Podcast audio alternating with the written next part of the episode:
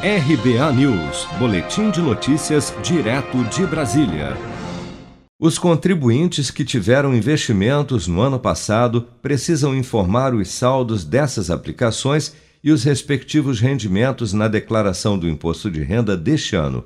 Para isso, o primeiro passo é solicitar o informe de rendimentos financeiros no banco, corretora ou plataforma de investimentos na internet, onde você mantém ou fez essas aplicações.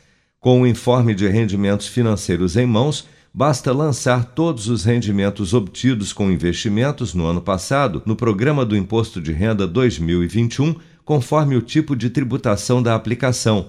Poupança, LCI, LCA e certificados de recebíveis imobiliários e do agronegócio, por exemplo, são investimentos isentos de imposto de renda, devendo ser lançados na ficha de rendimentos isentos da declaração.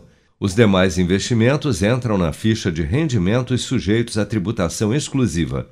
Caso o contribuinte tenha feito investimentos em nome de um terceiro, um sobrinho ou irmão, por exemplo, deve se lembrar de lançar a transferência como doação na declaração do imposto de renda, como orienta o consultor financeiro Rondinelli Borges. O que, que está acontecendo na prática e que muitas pessoas vão tomar possivelmente né, uma notificação, vão ser multadas no futuro, aí, tá bom? E é bem, bem simples, uma única etapa que você deve fazer para evitar que isso não aconteça no futuro. Veja bem, vamos refletir um pouco aqui. Quando você realiza um investimento em nome de outra pessoa, você concorda comigo que está tendo uma doação neste investimento? Veja, quando você vai realizar o um investimento em nome da outra pessoa, qual é o primeiro passo que você faz? Transferir os recursos da sua conta para a conta da outra pessoa. Veja que quando você fez essa transferência, aqui aconteceu uma doação. E essa doação precisa ser declarada. E por que precisa ser declarada? Ora, precisa ser declarada para a Receita Federal saber de onde está vindo os recursos dessa outra pessoa que está recebendo, né, que está ganhando este investimento de presente. Se você não informar isso para a Receita Federal, a Receita Federal possivelmente, e ela pode tá, presumir que esse investimento veio de alguma fonte de renda dessa pessoa, uma fonte de renda omissa. Por quê? Porque não houve declaração da origem dessa renda. E aí isso pode te dar uma grande dor de cabeça no futuro. Para declarações feitas em conjunto, os investimentos do cônjuge também precisam ser informados.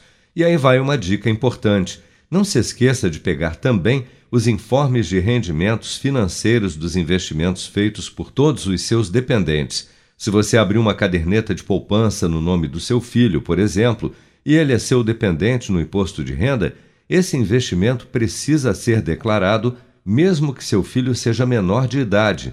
Mas há uma exceção. Caso o saldo na poupança em 31 de dezembro tenha sido inferior a 140 reais, e apenas neste caso não será necessário declarar este investimento. Vem aí o grande sucesso das paradas. Uma música que está dando o que falar e pode fazer você ganhar 5 mil reais todas as semanas. Sucesso! Eu vou poupar de montão e aproveitar a maior promoção. Posso até ganhar mais de um milhão. Promoção Poupança Premiada Sicredi. A sua economia pode virar um dinheirão. Traga sua poupança para o Sicredi e concorra a 2 milhões e meio de reais em prêmios. Confira o regulamento em poupancapremiadasicredi.com.br.